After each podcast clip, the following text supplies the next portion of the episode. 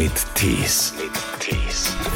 Wir sprechen darüber, dass auf einmal unser Gehirn einen App Store bekommt. Was früher Milliarden gekostet hat, kostet auf einmal nur noch ein paar hundert Dollar. Ich weiß zum Beispiel, dass äh, witzigerweise äh, Amazon so Alexas, das sind deren Sprachboxen, wirklich auch ins, ins, ins, nach Bayern, in, ins tiefste Bayern schicken und so weiter, damit die da wirklich die Dialekte lernen. Die wollten, dass in einer großen Stadt nicht mehr gehupt wird. Und innerhalb von 24 Stunden war die gesamte Stadt ruhig. Frank Thelen ist Startup-Experte, er ist Technologieinvestor. Jahrelang war er einer der Investoren in der Gründershow Die Höhle des Löwen. Er glaubt, wir müssen viel stärker in Zukunftstechnologien investieren. Viel stärker. Welche das sein könnten, was es alles schon gibt, das beschreibt er in dem neuen Buch 10x DNA, das Mindset der Zukunft. Hallo nach äh, Bonn, glaube ich. Ich bin gerade in Bonn. Vielen, In vielen Bonn. Dank, dass ich äh, dabei sein darf. Es ist immer noch Bonn, da würdest du auch nicht weggehen. Ja. Einfach nur, damit du die Skateboard-Halfpipe auch noch weiter benutzen kannst. Ne? Genau, wir haben einen coolen Skatepark hier, das stimmt. Also diese zehn, zehnmal. Auf diese zehn kommst du durch die Apollo 11 Mission. Oder warum ist es für dich diese zehn? Einfach weil sie so rund ist? Ich komme aus, wirklich aus der äh, Apollo-Mission heraus. Ähm, da gab es nämlich folgendes Problem. Und zwar, da wollte die, die Politik, nämlich der Präsident, unbedingt äh, ja, den, den, den Mondflug ähm, ermöglichen, die Mondlandung. Und äh, damit das möglich wurde, mussten die, äh, das technologische Team dahinter zehnmal besser sein. Das war natürlich, sage ich mal, nur eine ungefähre Zahl. Aber da hat dieses Mindset sich entwickelt und gesagt, wir müssen völlig anders denken. Wir können nicht nur so ein bisschen besser sein, sondern wir müssen wirklich komplett anders denken. Und das hat dazu geführt, dass dieses Team, was eigentlich technisch unmöglich war, es geschafft hat, auf dem Mond zu landen. Nun hätte man ja auch denken können, dreimal, viermal, fünfmal, das klingt ja auch schon nach großem Vorsprung den anderen gegenüber. Ich finde, zehnmal ist aber tatsächlich nach den Sternen gegriffen. ne? Nein, aber ist es äh, äh, gar nicht. Wenn man sich zum Beispiel äh, ansieht, was, was, was Technologie ermöglicht, sehen wir zum Beispiel ähm, Lilium Aviation. Da, das ist gerade ein Team aus München, das baut wirklich ein 100% elektrisches Flugzeug. Das kann vertikal starten und landen, ist sehr leise, sehr sicher, verbrennt kein Öl mehr. Und das ist wirklich ein Flugzeug, würde ich sagen, das ist zehnmal besser. Oder sehen wir uns ein Smartphone an versus das alte Nokia-Phone. Das ist wirklich zehnmal besser. Und das wird es in Zukunft geben, dass diese großen Sprünge ermöglicht werden. Das werden nicht mehr diese kleinen Verbesserungen, sondern es kommen jetzt ein Zeitalter von Produkten, die wirklich komplett anders sind, wo das Auto auf einmal fliegt zum Beispiel. Wann fliegt's denn? Ich würde sagen, das Auto fliegt in, in so, so, so, so, also technisch fliegt es ja schon, wir haben schon Jungfernflug gemacht, äh, aber bevor da Leute einsteigen dürfen, sind das sicherlich noch so drei, vier Jahre. Also du redest von dem Flugtaxi, in das du ja auch äh, investierst. Genau. Das ist das fliegende Auto. Aber das ist genau die Idee, dass wir nicht mehr sagen, wir verbessern uns so ein bisschen und jetzt kommt ein neuer Dreier BMW oder ein neuer Golf und der verbraucht dann irgendwie ein bisschen weniger Sprit und der hat vielleicht mal ein Radio, was auf einmal ein Farbdisplay hat, sondern wir, wir sprechen darüber, dass auf einmal unser Gehirn einen App Store bekommt oder dass Autos fliegen oder dass wir unsere DNA, die in uns drin steckt, auf einmal das erste Mal verstehen, was früher Milliarden gekostet hat, kostet auf einmal nur noch ein paar hundert Dollar. Jeder kann seine DNA verstehen und verändern. Diese großen Revolutionsschritte, die kommen jetzt. Also mir fällt gerade ein, dieses wirklich nach dem ganz großen Streben. Das hast du im Prinzip bei deiner Frau ja auch schon früher gemacht, ne? genau. Weil du auch dachtest, die ist nicht meine Liga, die ist in einer ganz anderen. Ich, der kleine picklige Skateboarder, bin in einer ganz anderen Liga. genau, genau, da hat es auch schon funktioniert. Und äh, genau, jetzt hoffe ich, dass es in der Technologie auch funktioniert. Also, um den Leuten einen Überblick zu geben über die entscheidenden Technologien der Zukunft, da ist natürlich künstliche Intelligenz dabei, da ist 3D-Druck dabei, Quantencomputer, bestimmte Roboter, die Dinge machen, von denen wir heute nur noch träumen. Dieses Quantencomputerwesen. Mich hat es ja schon immer funktioniert, dass es kleine äh, Turbinen gibt, die wir mit bloßem Auge nicht sehen können und sie können funktionieren. Wo werden wir in den nächsten zehn Jahren Quantencomputer erleben? Wir selber werden das gar nicht direkt erleben, sondern die Quantencomputer ermöglichen es, äh, deutlich komplexere Dinge zu berechnen. Also wir haben ja heute schon schnelle Computer, aber wenn man zum Beispiel, ganz einfaches Beispiel, die Wettervorhersage äh, richtig machen will oder man will gewisse Dinge in der künstlichen Intelligenz machen, dann sind diese binären Computer, die man heute kennt, dieser Intel-Chip zum Beispiel, mhm. den man schon mal gehört hat, äh, die reichen da nicht aus. Und die Quantencomputer, die werden dann völlig neue Rechenmodelle ermöglichen. Wir werden das aber nicht direkt erleben. Also wir werden erstmal keinen Quantencomputer zu Hause haben, mhm. sondern wir werden äh, dann die künstliche Intelligenz oder was daraus entsteht als, als Produkt erleben. Ich will aber beim 3D-Druck noch mal reingehen, ja. weil das so faszinierend ist. Wir kennen 3D-Druck heute, dass man sagt, ich will jetzt einen Schlüsselanhänger haben oder ich brauche eine Schraube oder was auch immer. Dann können wir das einfach auf einmal kommt das aus diesem Drucker heraus. Das ist ja faszinierend.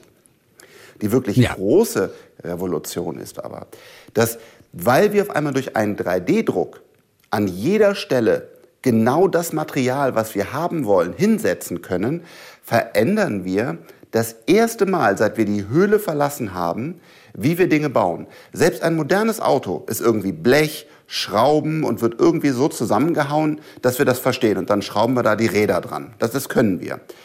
Aber wenn ich jetzt zum Beispiel sage, wie kann ein Wärmetauscher oder ein Raketenantrieb oder auch ein Auto der Zukunft aussehen, das aus dem 3D-Drucker kommt, dann können wir komplett frei gestalten und dann sehen die Dinge auf einmal total anders aus. Und dann gehen wir fast eher in die Natur zurück, wo ja manche Fische oder Muscheln ganz komisch aussehen, aber hocheffizient funktionieren. Das heißt, der 3D-Druck wird komplett andere Produkte ermöglichen, die wir uns heute noch gar nicht vorstellen können. Wie welche zum Beispiel? Was äh, kannst du dir vorstellen? Was kann ich mir vorstellen? Zum Beispiel nehmen wir dieses ganz blöde Beispiel eines Wärmetauschers, den, den wir jeden haben, jeder haben, nämlich wenn er morgens warm duscht, dann wird irgendwo Wärme in seine Leitung gebracht. Mhm. Und heute ist die hochineffizient, weil wir die einfach durch, durch Metalle bauen, so wie wir es können. Aber ähm, wenn man organische Strukturen nimmt, und man den Computer berechnen lässt, wie es am besten aussieht, dann sieht dieses Bauteil zum Beispiel total anders aus. Aber auch Stühle werden komplett anders ergonomisch gestaltet werden, weil wir eben nicht mehr beschränkt sind in, in unserem, da müssen jetzt vier Beine dran und da muss, da muss ein, so eine Sitzfläche dran, sondern der Computer wird uns vorschlagen, wie wir mit unserem Körper am besten sitzen und das wird komplett anders aussehen. Gehen wir mal zur künstlichen Intelligenz, die teilweise unter Laborbedingungen besser als Menschen abschneiden. Ja, du hast auch in dem Buch erwähnt, Cortana, Diktierfunktion. Die Mitschrift eines Gesprächs kann eine künstliche Intelligenz wie Cortana besser als einer, der Steno kann. Und trotzdem ja. wundern wir uns natürlich, warum die Diktierfunktion auf unseren Smartphones immer noch relativ schlecht funktioniert. Manchmal. Genau. Was ist da die Erklärung? Äh, genau das, dass, dass, dass, äh, dass sie so eine exponentielle Entwicklung haben und in den letzten ein, zwei Jahren war es noch schlecht. Aber jetzt haben wir diesen Durchbruch in, äh, ähm, gegeben. Wenn man jetzt zum Beispiel einen, einen Cortana oder einen Google oder einen Apple, das sind ja alles ähnliche Technologien, ja. versucht, sage ich jetzt, liebe Zuhörer, probiert das einfach nochmal aus.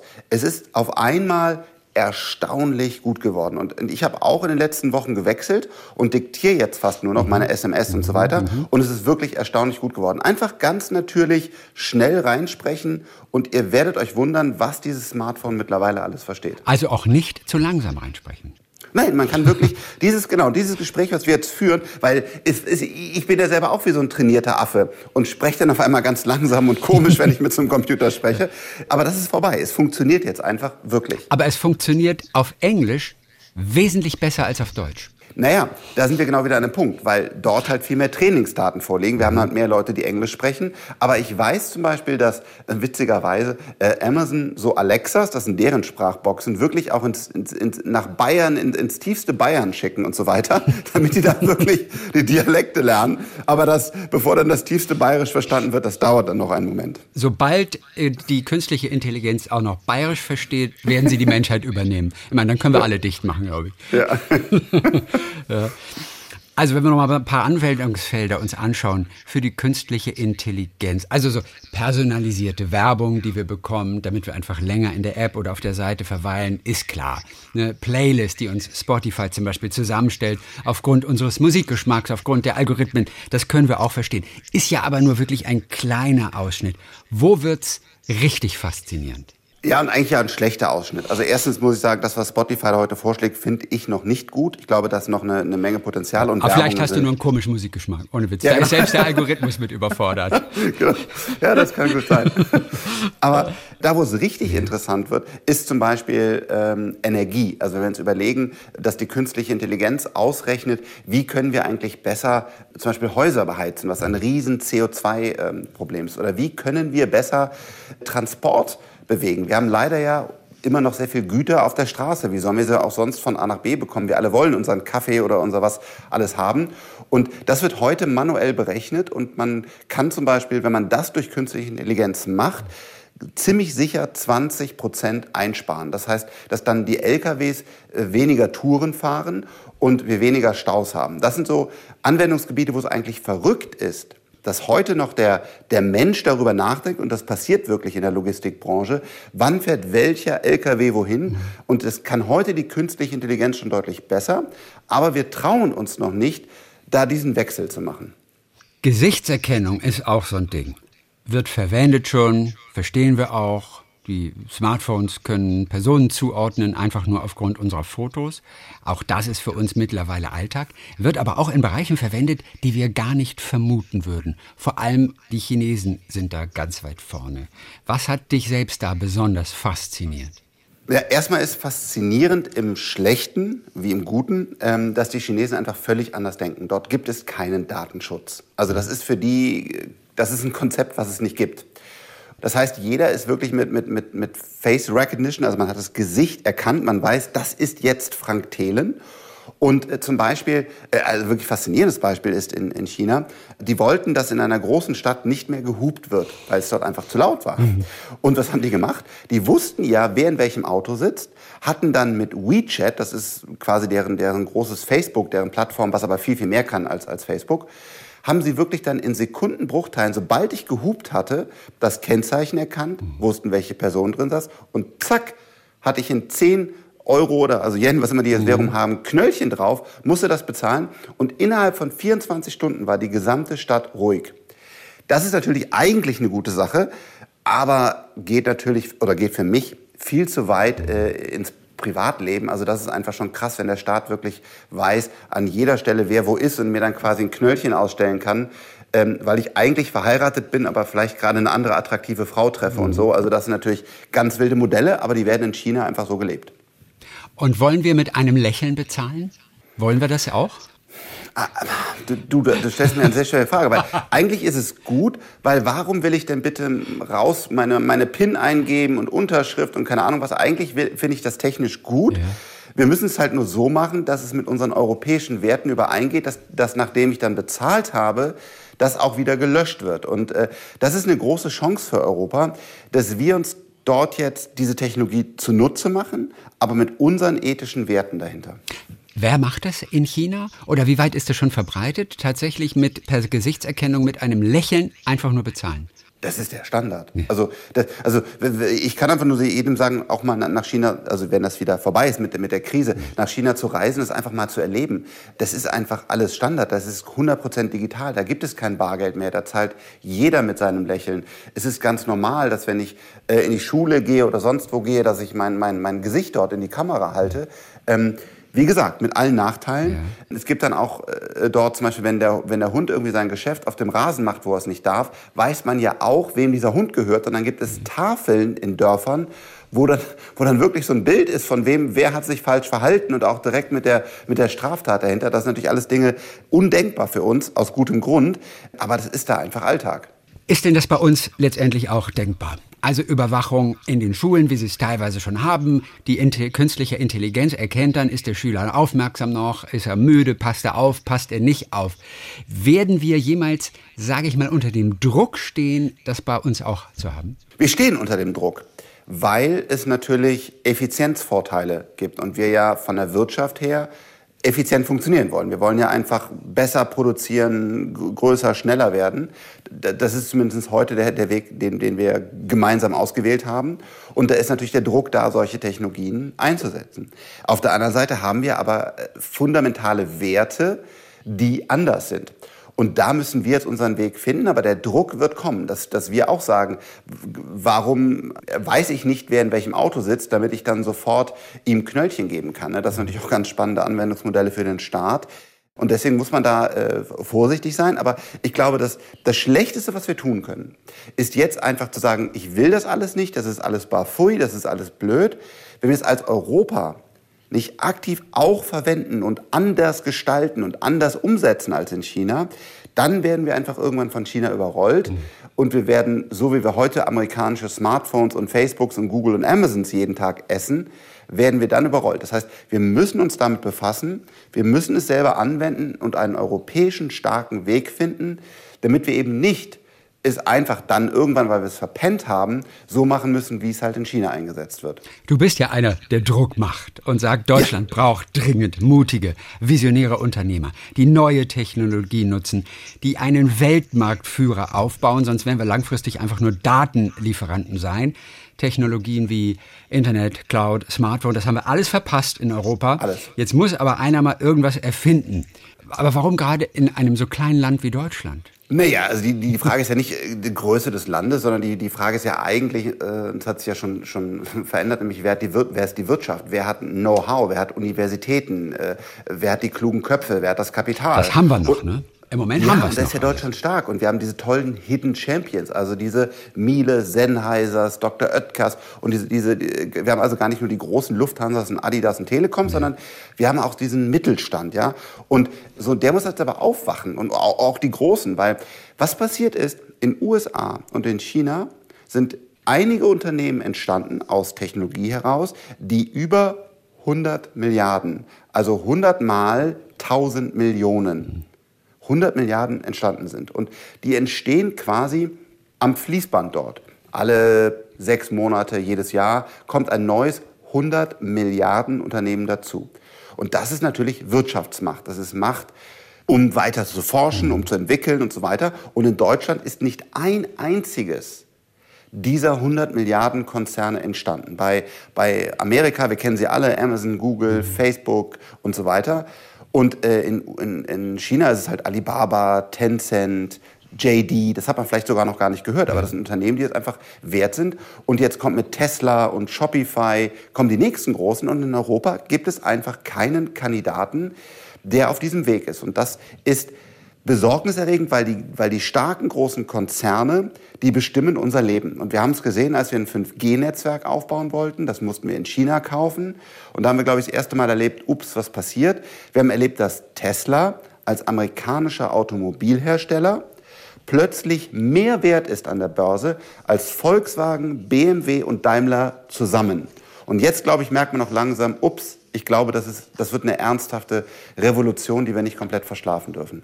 Was wir in erster Linie sehen, sind die Schlagzeilen Tesla immer noch rote Zahlen. Die machen eigentlich noch kaum Gewinn. Und du lobst die aber in den Himmel und sagst, die haben uns jetzt im Prinzip schon platt gemacht. Ja. Aber Gewinne gehören doch eigentlich dazu. Deswegen macht Na. er doch das alles, oder nicht? Nee, also die Frage ist, was ist die Währung? Das ist auch sehr spannend. Was ist die Währung? Die Währung kann einmal Gewinn in Euros oder Dollars sein. Die Währung kann aber auch äh, sein äh, Technologie. Zum Beispiel, ich habe eine Batterie, die zehnmal günstiger zu produzieren ist als alle anderen. Oder ich habe mehr User. Sieht man zum Beispiel Facebook, die haben auch lange keine Gewinne gemacht. Oder, oder Google. Oder Amazon zum Beispiel. Ich baue immer mehr Rechenzentren aus, ich investiere immer weiter und bekomme immer mehr Macht, habe aber erstmal keine Gewinne.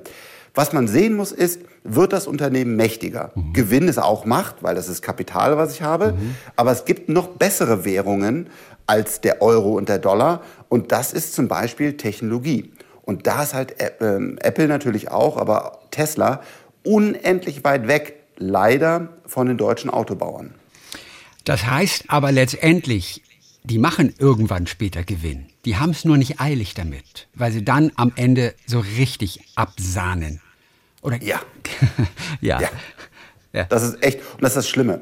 Ähm, wenn man sich, ich glaube damals, es gab auch, äh, wenn man sich auch zum Beispiel einen Aktienkurs anguckt von, von Amazon, äh, haben die viele, viele Jahre überhaupt keine Gewinne gemacht. Mhm. Und die Leute haben immer gelacht und gesagt, ja, das, das geht ja nicht, das wird nicht funktionieren. Aber ich glaube, heute lacht darüber keiner mehr. Und, äh, und die machen jetzt auch einige Gewinne, aber auch noch nicht keine riesigen Gewinne. Das ist das, was passieren wird. Ich glaube, Tesla wird unfassbar große Gewinne einfahren, wenn das Unternehmen meint, dass der richtige Zeitpunkt ist. Solange aber werden sie investieren in zum Beispiel eine neue Fabrik in Deutschland. Und das ist auch manchmal so ein bisschen diese Dividenden, die man ausschüttet. Das verstehe ich, dass die Anleger das gut finden. Das sind dann so pro Aktie, die man hält, mhm. bekommt man dann halt ein paar Euro am Gewinn. Das ist eigentlich auch eine gute Idee, aber eigentlich eine ganz schlechte Idee, weil es noch viel besser wäre, das Geld in das Unternehmen zu investieren, in die Mitarbeiter, in, das, in, in die Talente, die für das Unternehmen arbeiten, in neue Produktionskonzepte, in Patente, in Technologien. Also eigentlich will ich gar keine Dividenden haben, sondern ich will, dass ein BMW oder eine Telekom oder was auch immer noch progressiver in die Zukunft des Unternehmens und damit in die Mitarbeiter und Technologie investiert und nicht äh, mir als, als Aktionär irgendwas überweist. Das, das will ich eigentlich gar nicht. Also du willst, dass die sich einfach mal gerade so über Wasser halten, aber sie geben Arbeit und investieren und schauen einfach nur in die Zukunft, denn dann kommt der Zahltag irgendwann in 10, 20, 30, 40 Jahren. Und das reicht von der Philosophie her. Total. Das ist der viel bessere Weg. Man muss natürlich, man darf keine Liquiditätsengpässe bekommen. Also, wenn man auf einmal halt eben die Mitarbeiter nicht mehr zahlen kann. Aber wenn man das hat, wenn die Liquidität, wie man sie nennt, also dass man seine Rechnung noch bezahlen kann, gegeben ist, dann bitte Vollgas in die Zukunft äh, investieren und, und, bitte nicht äh, irgendwelchen Leuten die Gewinne ausschütten. Das, also das, für mich ist es der falsche Weg. Mhm. Also die deutschen Autobauer hinken im Moment noch ein bisschen hinterher. Es ist aber nicht unbedingt zu spät. Aber was uns in Deutschland fehlt, ist zum Beispiel, es geht nicht um das Auto an sich, es geht um Chips, die verarbeitet oh ja. werden. In Deutschland im Prinzip wird da nichts gemacht. Wir werden Chips von anderen nehmen müssen und dafür bitter bezahlen müssen. Ich denke mir auch, warum macht der Frank Thelen nicht einen neuen Chip? Das kann doch nicht so schwer sein. Du hast schon anderes geschafft. Äh, ja, also erstmal, ähm, äh, ich selber mache gar nichts mehr, äh, sondern ich helfe nur noch anderen klugen Köpfen dabei, was aufzumachen. Also mein, mein, mein Job ist. Ja, das meinte ich ja auch natürlich. Damit. Genau. Also ist mir schon klar, dass du nicht mehr baust. Ja, genau. Aber, aber, dieses, genau, aber das tun wir übrigens. Wir gucken ja. uns ganz viel Chips an und äh, ähm, werden da sicherlich auch bald investieren. Ähm, wir haben ja jetzt zum Beispiel auch ähm, vor einer Woche in Satelliten investiert. Also wir schießen jetzt aus Europa, äh, hoffentlich bauen wir einen den größten Satellitenbauer auf. Ähm, wir werden auch in Chips investieren, genau das, weil wir brauchen Chips. Und wie traurig ist es, dass kein BMW, kein Volkswagen, eine eigene Chipproduktion hat. Aber das, das fehlt uns, genau das. Also da werden wir, äh, sobald wir die Chance sehen, ähm, investieren und würden das sehr gerne in Europa aufbauen. Zeichne uns bitte noch einmal dieses Szenario. Was ist, wenn Deutschland, wenn Europa den Anschluss verliert, weil neue Technologien bei uns eben nicht entstehen?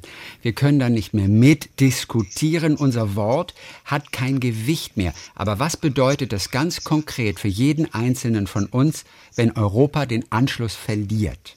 Erstmal muss man einfach sagen, auf der politischen Ebene, so wie ich sie kenne, ist Wirtschaft und Technologie und so weiter wichtig. Das heißt, wenn man jetzt zum Beispiel mal ganz böse äh, hingeht und sagt, äh, man, man hat jetzt zum Beispiel Afrika und man will Klimaziele oder sonst was diskutieren, dann kenne ich das so, dass erstmal diese großen Amerika, China, Deutschland oder Europa erstmal untereinander diskutieren, sozusagen, weil sie glauben, sie sind die Stärkeren, ob das richtig oder falsch ist.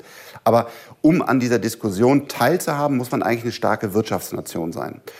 Und wenn wir das verlieren, dann diskutieren wir darüber nicht mehr. Und es werden in Zukunft, nachdem wir Atomwaffen reguliert haben, was ja beinahe schon mal unseren Planeten gekostet hätte, stehen jetzt leider wieder wichtige Entscheidungen an. Klima, mhm. wie lösen wir das Problem? Künstliche Intelligenz, wie regulieren wir das? Das ist der einzige Weg. Und wenn wir da als starkes Deutschland oder Europa nicht mehr am Tisch sitzen oder quasi nur noch in der dritten Verhandlungsrunde, weil andere große Mächte das unter sich ausgemacht haben, haben wir ein Riesenproblem, meiner Meinung nach. Das andere ist, wir werden hier keine guten Arbeitskräfte mehr oder Arbeitsplätze mehr anbieten können, weil wir einfach nur noch zum Datenproduzent werden. Das heißt, wir werden zum Konsumenten und nicht mehr zum Macher. Heute will Deutschland, will die Welt deutsche Autos haben, weil wir die besten Autos haben. Kaffeemaschinen, äh, großartige Produktionsanlagen, alles will die Welt von Deutschland haben. Und deswegen haben wir einen Wohlstand äh, generieren können, den wir dann verlieren würden. Und das Problem ist, wenn man es einmal verloren hat, dann ist es schwer wieder einzuholen. Und ist so schwer heute zu verstehen, weil es uns ja gerade noch so gut geht, dass, dass wenn wir jetzt das Ganze verpassen, dass wir dann auf einmal zum Nokia werden. Das, glaube ich, ist ein Bild, was jeder versteht. stärkster Mobilfunkhersteller der Welt. Mhm. Auf einmal kommt Apple und, und Google und sie sind bedeutungslos. Mhm. Und das kann uns schon passieren in, in Europa. Also Arbeitsplätze, das fiel ja gerade eben, das versteht, glaube ich, jeder. Da kommt natürlich die Angst einer weiteren Zukunftstechnologie, die das Leben revolutionieren wird, auch während der nächsten zehn Jahren, die Roboter. Ja. Werden uns Roboter die Arbeit, wie wir sie jetzt kennen, wegnehmen? Die Antwort ist wahrscheinlich ja. Was machen wir mit den Menschen, deren Arbeit durch Roboter ersetzt wird? Was werden die in Zukunft machen? Denn die sollen ja nicht arbeitslos sein. Ja, also erstmal ist ganz spannend und ganz interessant. Die Arbeitsplätze werden wegfallen und, das, und deswegen bin ich ja auch für ein, ein Grundeinkommen. Aber ganz spannend ist, dass nicht unbedingt die Arbeitsplätze nur wegfallen, äh, von denen man ausgeht. Zum Beispiel Radiologen, das sind ja hoch ausgebildete äh, Mediziner, die werden als erstes zum Beispiel ihren Job verlieren, weil das halt der Computer besonders gut kann, sich MRTs oder, oder CTs oder was auch immer zu analysieren und zu sagen, der Mensch hat Krebs oder nicht oder keine Ahnung was. Oder zum Beispiel Anwälte, auch die werden ganz früh wegfallen, weil diese ganzen Vertrags Dokumente, die die heute in Word schreiben, sind einfach sinnlos. Das kann eine Software besser.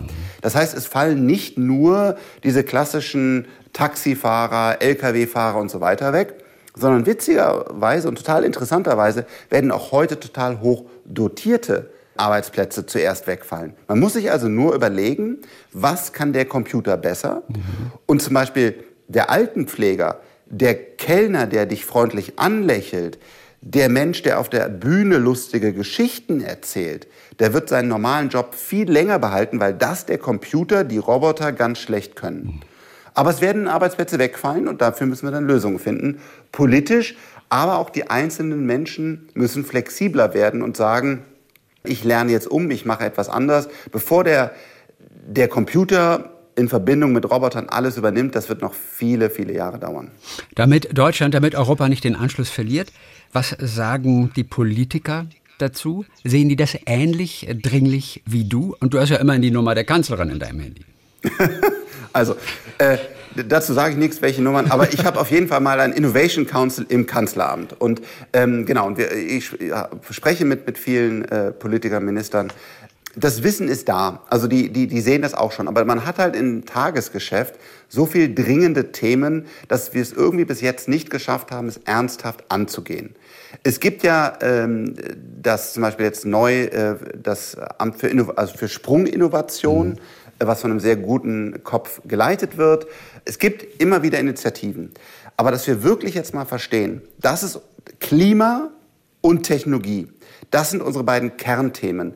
Da müssen wir jetzt unser Geld reinstecken und wir müssen nicht für 10 Milliarden eine Lufthansa retten, lange Diskussion, aber, sondern wir müssen auch mal 10, 20, 30 Milliarden in Technologie investieren, in Klima investieren, was übrigens sehr nah beieinander ist, weil Technologie wird uns ermöglichen, hier auf dem Planeten zu bleiben. Das sehe ich noch nicht. Das Verständnis ist da aber der Mut, konsequent zu handeln, der fehlt noch. Und dann ist es wie beim Klimaschutz natürlich, wie beim Artenschutz, dass eine Demokratie ja doch sehr zähflüssig ist und nicht so schnell reagieren kann wie eine Diktatur wie in China. Werden wir mit der Demokratie, und es gibt gar keine Alternative dazu, werden wir nicht ewig hinterherhinken? Ja, das ist ein sehr guter Punkt. Wenn man das jetzt äh, wirklich nur rein analytisch sich betrachtet, ist die Diktatur halt viel, viel effektiver und viel effizienter. Sie ist aber ein, ein, ein Weg, den ich ablehne, ja, pauschal. Auf jeden Fall. Aber genau, aber sie ist, sie ist wirklich effektiver, das muss man einfach sagen. Jetzt ist nur das große philosophische Problem, äh, man muss halt den richtigen Diktator haben. Und dass es mhm. dafür keine Antwort gibt, lehnen wir die Diktatur zu Recht ab. Jetzt ist aber die Frage, wie kriegen wir denn Geschwindigkeit in die Demokratie? Mhm. Und das ist ein Thema, was wir angehen müssen. Und man könnte zum Beispiel nicht sagen, es gibt keine Alternative zur Demokratie. Wir brauchen eigentlich eine Demokratie 2.0, die agiler und schneller reagiert. Und wir brauchen, brauchen da eine Entschlackung. Und das ist, dafür braucht man aber jetzt wieder einen Kanzler, Kanzlerin, wer auch immer, der sich traut, das mal zu revolutionieren, das System. Und da gibt es so viele Menschen, die daran so gut verdienen und hier ein Pöstchen haben und da. Man sieht ja allein in der Bildung, dass wir immer noch Föderalismus haben, ist krank, ist einfach bescheuert. Also wir kriegen ihn nicht abgelöst, weil so viele Interessen da dran kleben und alles daran tun, dass hier nichts verändert wird. Das muss sich Deutschland irgendwann mal trauen, wahrscheinlich auch Europa. Wie sieht Demokratie 2.0 aus? Da muss ich sagen, das ist dann wirklich ein Thema, da hänge ich mich nicht mehr rein, sondern ich versuche jetzt Technologie zu fördern, mhm. aber irgendein Kopf muss das mal machen. Also wo ich dich schon mal äh, dran habe hier, ich habe ja eine Sache immer im Kopf gehabt und habe die eigentlich noch nirgendwo gefunden. Und sie klingt jetzt ein bisschen banal und du wirst lachen. Aber ich habe sie noch nicht gefunden und ich brauche sie fast täglich. Ich brauche einen Staubsauger, der auf den Rücken geschnallt wird. Hast du so etwas schon gesehen? Ich überlege gerade, was der Sinn dieser Erfindung Nein, wäre. Erstens habe ich das nicht. Hast du noch nie auf einer Treppe Staub gesaugt? Wenn du Treppen staubsaugen musst, musst du in der einen Hand immer das Ding mit hochschleppen, in der anderen diesen, diesen, diesen ah. Saugarm. Und es ist wahnsinnig kompliziert. Und das nervt mich jedes Mal. Und jedes Mal denke ich so wie Ghostbuster damals im Kino. Ich hätte gern, ja du lachst, ich hätte gern so ein Ding auf dem Rücken und, und finde es aber nirgendwo. Und denke mir, warum hat es noch keiner erfunden? Das kann doch nicht sein der Staubsauger, den man sich auf den Rücken stellen kann. Dann kannst du Treppe rauf, Treppe runter und alles ist easy. Mm, ja, dazu habe ich eine andere Antwort. Ja? Äh, ich glaube, dass die, da sind die Roboter weit genug. Also es gibt irgendwie iRobot und auch wahrscheinlich ganz viele Wettbewerber.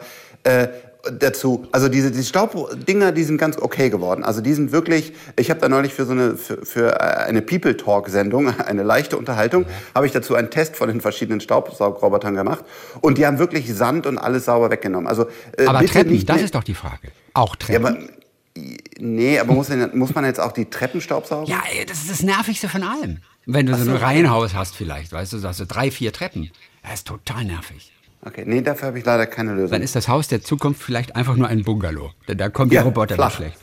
Und es stellt sich natürlich die Frage, wann wird ein Roboter bessere Fragen stellen als wir Moderatoren? Wird so etwas möglich sein?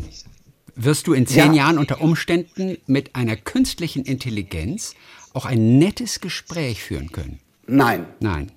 Nein. Was, was, was der Roboter oder die künstliche Intelligenz wahrscheinlich besser kann, ist mich auseinandernehmen. Also mich zu analysieren und zu sagen, ich habe da das Problem in seinem Lebenslauf, ich habe da das Problem und so weiter und könnte mir bösere, intelligentere Fragen stellen auf einer sachlichen Ebene. Ja. Auf einer emotionalen Ebene ein gutes Gespräch zu führen oder auch gerade mich auf einer emotionalen Ebene herauszufordern, ja. das kann der Mensch, jetzt lehne ich mich mal aus dem Fenster, mhm. in den nächsten 30 Jahren noch besser. Ich habe jetzt noch ein Ding, aber ich traue mich nicht danach zu fragen, weil ich, weil ich Angst habe, dass ich, obwohl Frank Thelen wirklich einer ist, der das verständlich erklären kann. Eine Sache, und da habe ich schon so viel gelesen und ich habe mir auch kleine Serien angeschaut, die dieses Phänomen, und wir reden von einer der zukünftigen Technologien, die ganz entscheidend sein werden, ich habe es aber bisher noch nicht verstanden. Die Frage ist, schaffst du in zwei Minuten mir das Phänomen, und es wird sehr wichtig sein, Blockchain zu erklären? Ja, das schaffe ich, glaube ich. Na, dann mal los. Zeit läuft. Also, genau, Zeit läuft. Blockchain. Das, das zentrale Problem ist, dass wir auf Datenbanken heute basieren, die Vertrauen nicht eingebaut haben in der Technologie. Also wir haben eine Datenbank gebaut, da kann man dann meine, meine Adresse und meinen Kontostand und so weiter drin speichern. Mhm. Aber die Technologie, die entwickelt wurde, hat nicht darüber nachgedacht, wie man Sicherheit einbaut, sondern die Sicherheit war, dass man gesagt hat, nur der und der bekommt das Login und nur der darf zugreifen und damit quasi als Menschen sichern wir das ab. Aber die Datenbank an sich hat, kein, hat nichts eingebaut an Sicherheit. Deswegen kann auch heute jemand von der Sparkasse, wenn er oder auch von der Volksbank, meinen Kontostand ändern und keiner kann das technisch nachvollziehen, wenn er als Mensch etwas falsch macht, weil die Technologie weiß das nicht. Mhm. Blockchain ist der erste Speicher, der Sicherheit eingebaut hat. Will ich nämlich einen Kontostand in der Blockchain ändern, dann funktioniert das nur über eine sogenannte Konsensfindung, indem also mindestens 50 Prozent zum Beispiel zustimmen, dass mein Kontostand sich verändert hat und dann wird auch protokolliert über nicht mehr veränderbare Einheiten, dass der Kontostand jetzt von 3 Euro auf 4 Euro verändert wurde. Und das kann man dann in dieser Chain, also in dieser Kette nachvollziehen. Und jeder weiß ganz genau, das ist mein Kontostand oder ich bin Bürger in Deutschland. Wenn heute einer ins zentrale Register geht und mich zum Chinesen macht, dann kann ich nicht beweisen, dass ich irgendwann mal Deutscher war. Wäre es in einer Blockchain gespeichert, könnte ich das Ganze beweisen, weil man dann quasi diese einzelnen Schritte der Datenveränderung über Kryptographie so dokumentiert hat, dass keiner sie jemals mehr verändern kann. Du kannst sie nicht mehr aufmachen. Sie sind quasi durch Algorithmen sicher verschlossen. Und das bringt Vertrauen. Und dadurch kann ich Vertrauen durch die Deutsche Bank oder die Volksbank oder den Staat, dem wir ja heute ja unsere Daten anvertrauen, rausnehmen und kann diese Datenbank in das schlimmste Gebiet der Welt mit den schlimmsten Menschen laufen lassen, aber jetzt kann ich den Daten vertrauen. Und das ist der große Unterschied zu einer normalen Datenbank und der Blockchain. Nun hat man den Eindruck, okay, meine Daten sind aber jederzeit für jeden einsehbar. Aber so ist es nicht. Doch, die, Blockchain ist, also wenn man, wenn man sie öffentlich läuft, ja. ist, sie auch, ist sie auch einsehbar. Mhm. Aber ich kann halt den Daten, die da drin sind, vertrauen. Das ist der große Unterschied. Man kann aber jetzt auch Blockchains auch teilweise privatisieren. Also das, das wird dann wirklich zu kompliziert. Aber der wirklich der fundamentale Unterschied ist, dass das erste Mal ein Protokoll und Vertrauen so eingebaut ist, dass auch ein böser Staat, ein böser Mensch, ein böses Unternehmen es nie wieder ändern kann. Und wenn da drin steht, Frank Thelen hat sein Auto versichert, dann kann keine Versicherung der Welt das ändern. Heute kann sie das übrigens. Und das wird auch ganz oft gemacht. Wenn sowas passiert und auf einmal irgendwelche äh, Kontostände verändert werden, dann einigt man sich ganz schnell vor Gericht, weil keine Bank der Welt diese PR-Nummer haben will. Also es soll nicht in die Presse kommen.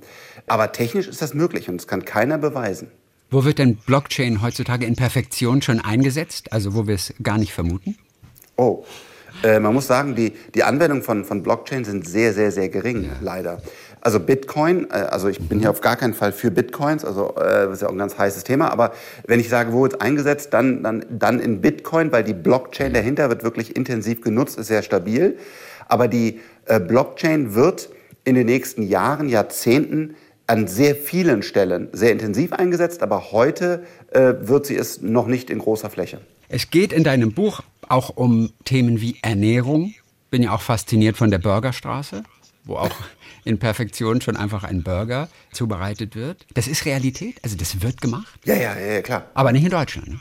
Nee, genau, aber in China ist das normal. Also dass man da einfach, äh, da kommt auch dann der Roboter an den Tisch und, und liefert einem das auch im, im, Hotel. Wenn man dann Wasser bestellt, dann, dann kommt der Roboter und liefert einem das Wasser. Das ist da einfach ganz, ganz normal. Für uns ist das ja ein Gimmick jetzt noch. Wir, wir amüsieren uns da ja drüber und, und sagen, oh Gott, ich habe immer noch lieber Menschen.